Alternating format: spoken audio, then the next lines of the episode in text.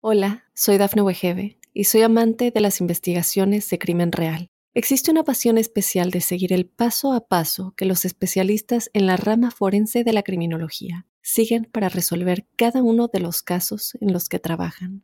Si tú, como yo, eres una de las personas que encuentran fascinante escuchar este tipo de investigaciones, te invito a escuchar el podcast Trazos Criminales con la experta en perfilación criminal, Laura Quiñones Orquiza en tu plataforma de audio favorita. Hola a todos. Como recordaréis, en el episodio anterior de la serie de pérdida de grasa vimos los motivos por los que no debes contar calorías que comes ni que gastas, ya que es una tarea muy inexacta y daría lugar a muchos errores. Pero claro, tú podrás preguntarte ahora, entonces, ¿qué hago para conseguir mis objetivos? Te voy a explicar hoy cómo contar calorías y qué beneficios tendría. ¡Empezamos! Hola a todos, bienvenidos al podcast Profe Claudio Nieto, un lugar en el que te facilito información sobre hábitos de vida saludables de una manera práctica y sencilla, con un vocabulario apto para todos los públicos, sobre nutrición, entrenamiento o fisiología para que puedas ir de la teoría a la práctica. Este capítulo pertenece a la serie Pérdida de grasa, en la que quiero que aprendas realmente cómo funciona este proceso fisiológico. Para ello, es necesario conocer lo básico de tu metabolismo para que luego, según tu contexto, puedas actuar de una manera o de otra. Para empezar a controlar tus objetivos, a gran escala podemos destacar cuatro consejos generales. Primero, prioriza comida real, es decir, evita ultraprocesados, modera procesados y prioriza comida del mercado antes que la del supermercado, es decir, productos naturales, frescos, de temporada y de cercanía. 2.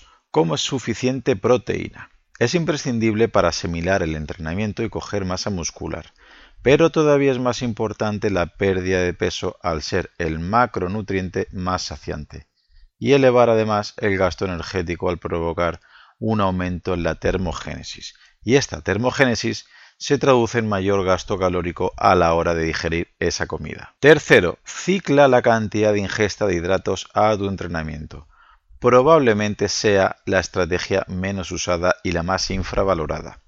Para que lo entiendas, si entrenas mucho, podrás incluir más cantidad de hidratos de carbono. Si entrenas menos, pues has de reducirlos. Si entrenas mucho y además con mucha intensidad, son obligatorios. Pero si eres sedentario y eres diabético, pues debes reducirlos al grupo de verduras, principalmente con algo de hortalizas, frutas y legumbres.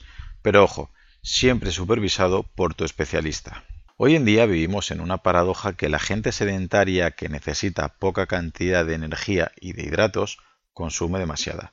Y los deportistas que precisamente necesitan todo lo contrario muchos necesitan una alta carga calórica y unos altos aportes de carbohidratos, son los que a veces menos consumen. Cuarto, cicla el momento de la ingesta de hidratos a tu entrenamiento, buscando el momento ideal. Aquí hay que tener en cuenta que lo importante es tomar el hidrato los días de entrenamiento fuerte. Es decir, que si martes y viernes, por ejemplo, son los días que haces intensidad, esos son los días que deben ser los más altos en hidratos de carbono para maximizar las adaptaciones a lo largo del día de manera general estamos hablando. Sin embargo, si el entrenamiento es a primera hora de la mañana, podría ser buena estrategia cenar alto en hidratos de carbono de calidad como patata, como boniato, como fruta o como avena, con el objetivo de llenar tus depósitos de glucógeno hepático y de glucógeno muscular, y así poder entrenar con un desayuno ligero o incluso en ayunas si no te da tiempo a hacer la digestión porque el entrenamiento es a primera hora de la mañana. Si vas en ayunas, es probable que tus depósitos de glucógeno hepático estén vacíos, pero si has cenado bien el día anterior, te estás asegurando ir con tus depósitos de glucógeno de músculo llenos, por lo que podrías rendir bien en este entrenamiento. ¿Y qué sucede cuando queremos ciclar los hidratos el mismo día? Una vez entendemos que lo importante es tomar la cantidad en ese día, parece ser que tomar los hidratos después de entrenar podría tener un poquito de más sentido.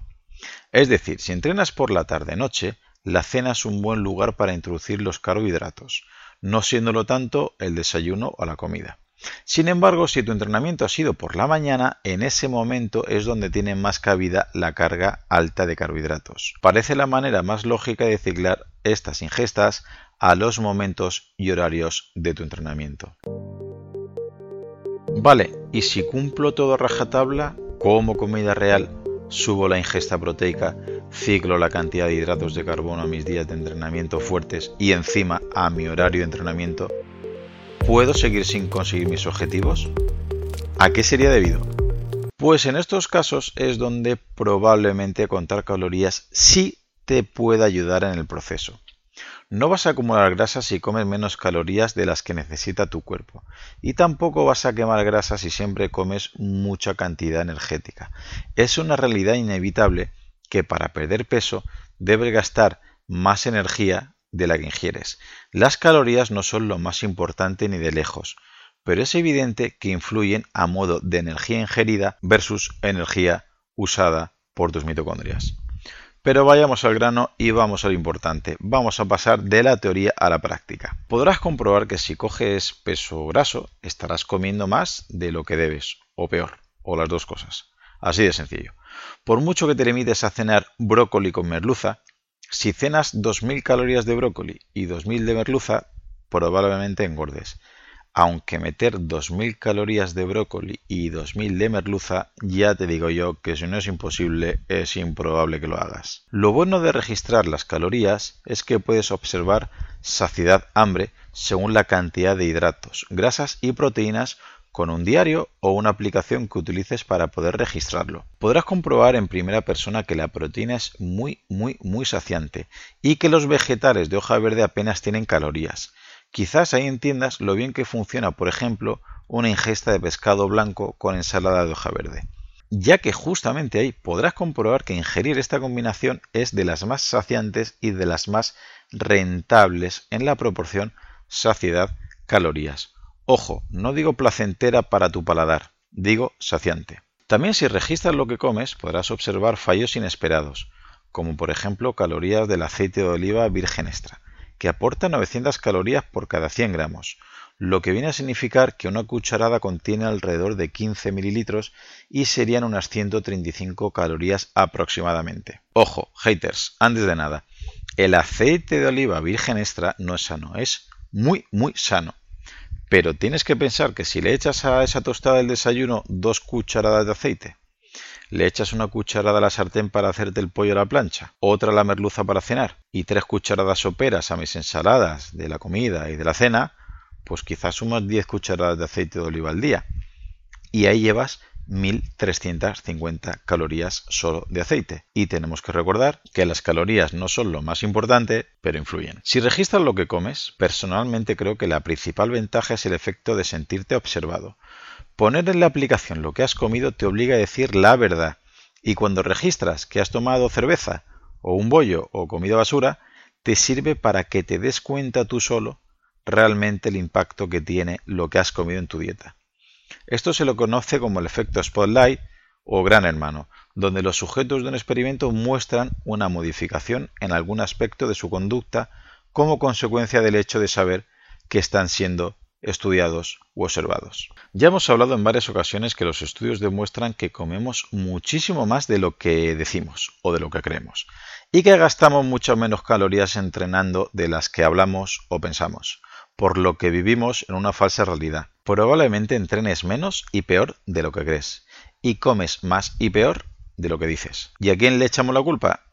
Pues a la genética. Como sabéis, personalmente no soy partidario de contar calorías por el elevadísimo margen de error que existe en el proceso. No obstante, aquí os presento algunos datos prácticos para calcular las calorías cuando sea vuestra opción. Fórmulas hay muchas, pero iremos al grano para no marearos mucho y vamos a quedarnos con Harris y Benedict. Las ecuaciones originales de Harris-Benedict han ido evolucionando desde su primera publicación en 1918 recibiendo actualizaciones hasta la más clásica de Miffy Nissenger de 1990. La fórmula dice así, para hombres su tasa metabólica basal sería 10 por el peso en kilogramos más 6,25 por altura en centímetros menos 5 por la edad en años.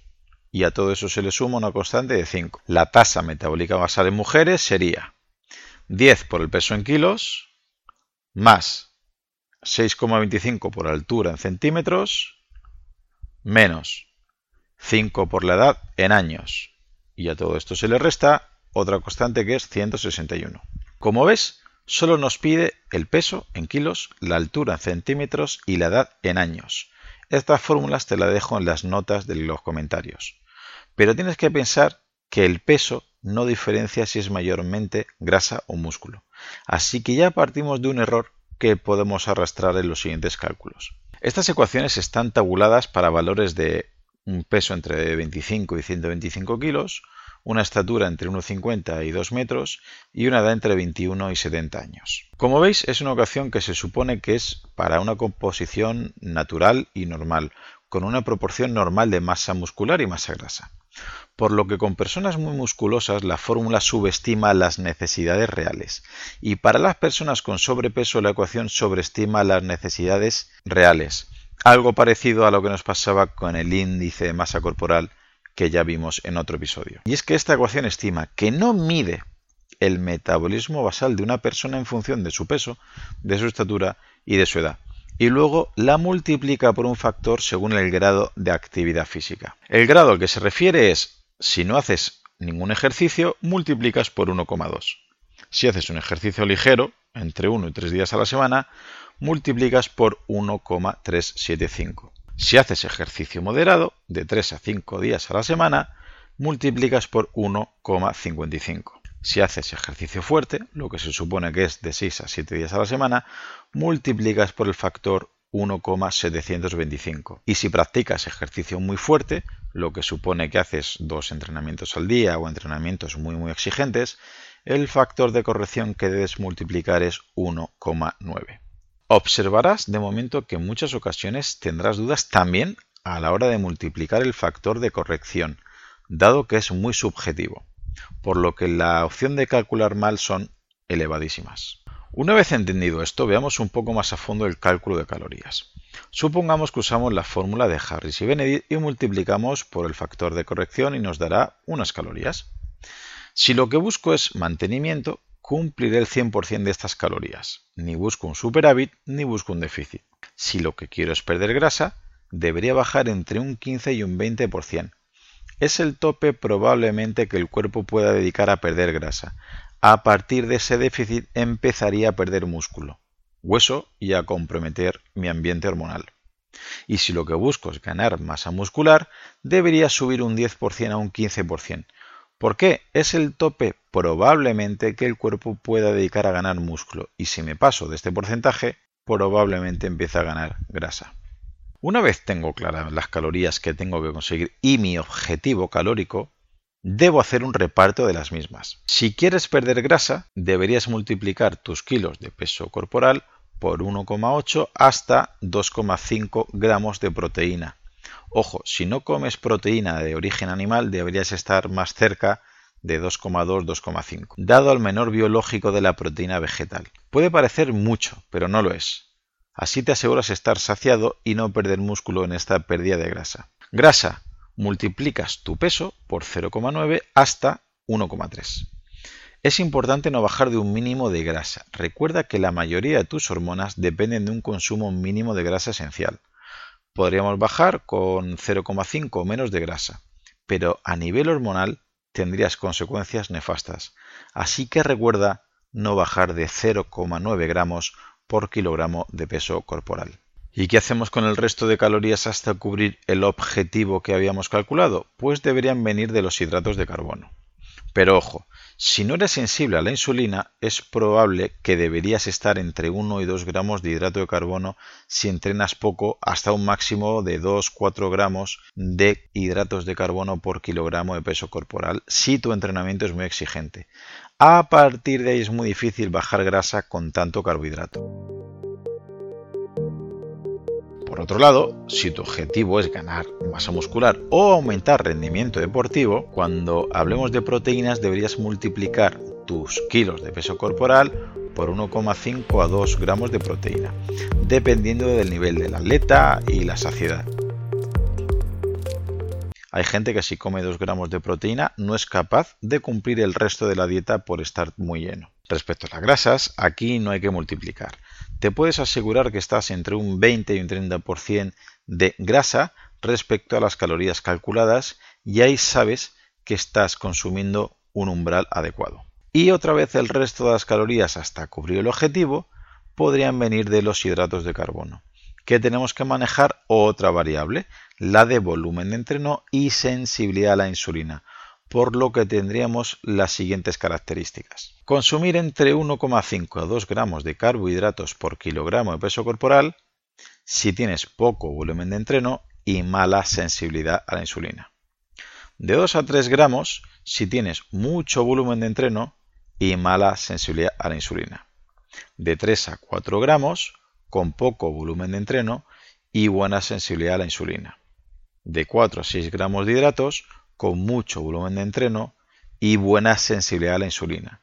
De 6 a 8 gramos de hidratos para deportistas con mucho volumen de entreno, pero también con mucha sensibilidad a la insulina. Y reservamos el margen de 8 a 12 gramos de hidrato de carbono por kilogramo de peso corporal solo para deportistas de élite de muy alto nivel o los que doblan sesión. Y tú probablemente estés diciendo, ¿cómo puedo saber yo si tengo buena o mala sensibilidad a la insulina? Pues de manera corta te diré que estoy preparando un episodio con un doctor especialista en el tema, para que tengas todos los datos necesarios. Pero puedes ir intuyendo si tienes obesidad central, hígado graso, o hambre cada 2-3 horas, triglicéridos altos, insulina alta, hemoglobina glicosilada alta, dificultad para perder peso o para ganar masa muscular, pero repito, ya nos lo dirá un doctor especialista en el tema en breve. Para concluir este capítulo se me ocurren tres posibles problemas añadidos a todo esto de contar calorías que te estoy explicando. Uno, es probable que aun con todo esto el resultado no sea el que deseas. Es decir, no pierdes grasa, ni subes músculo o rendimiento, pero lo bueno es que ya tienes un registro al que acogerte y si con este cálculo no consigues lo que deseas, puedes volver a bajar un 5 o 10% las calorías para perder grasa o subirlos para ganar músculo o rendimiento. 2. Actualización. Si has calculado todo el detalle para tu peso con 80 kilos y bajas 4 kilos, la fórmula obviamente cambiará, por lo que no te vale la fórmula que has utilizado al principio. Debes actualizar si varía tu peso en báscula. Además, debes tener en cuenta la composición corporal. Quizás has cogido algo más de músculo y has perdido algo más de grasa. La fórmula recuerda que solo mide la variable de peso total. Y tercero, importante, personas con sobrepeso u obesidad no recomiendo introducir su peso real en la fórmula, sino un peso objetivo a alcanzar a medio o largo plazo. Por ejemplo, si pesas 100 kilos y tienes mucha grasa, seguramente si pongas 100 kilos en la fórmula saldrán muchas calorías y aunque le restes el déficit del 15 al 20%, quizás no estás realmente en el objetivo. Así que recomiendo poner mejor la fórmula con un peso de 85 o 90 kilos en este ejemplo y hacer los cálculos desde ahí. Recuerda, pon tu peso objetivo. Y hasta aquí los consejos de cómo contar calorías y en unos días seguiremos subiendo contenido al canal. Solamente agregar que si te ha gustado, la manera de agradecérmelo es que lo compartas con algún amigo, familiar, grupeta de entrenamiento o compañeros. Si ves interesante el contenido y quieres escuchar los próximos episodios, suscríbete en tu reproductor de podcast habitual. También recordarte que me puedes encontrar en Instagram, Facebook y sobre todo YouTube, Twitter o en mi blog Profe Claudio Nieto, donde intento compartir información que creo interesante aclarar y divulgar. Y un último favor, déjame una reseña o un comentario en la plataforma que utilices. Me ayudarás a darme a conocer y que pueda llegar el mensaje a mucha más gente. Así que con esto me despido, muchísimas gracias por escucharme y te espero en unos días por aquí con un nuevo episodio. Hasta pronto.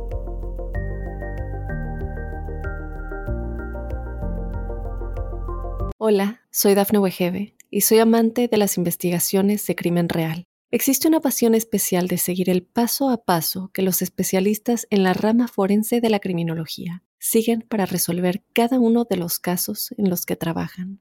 Si tú, como yo, eres una de las personas que encuentran fascinante escuchar este tipo de investigaciones, te invito a escuchar el podcast Trazos Criminales con la experta en perfilación criminal, Laura Quiñones Orquiza en tu plataforma de audio favorita.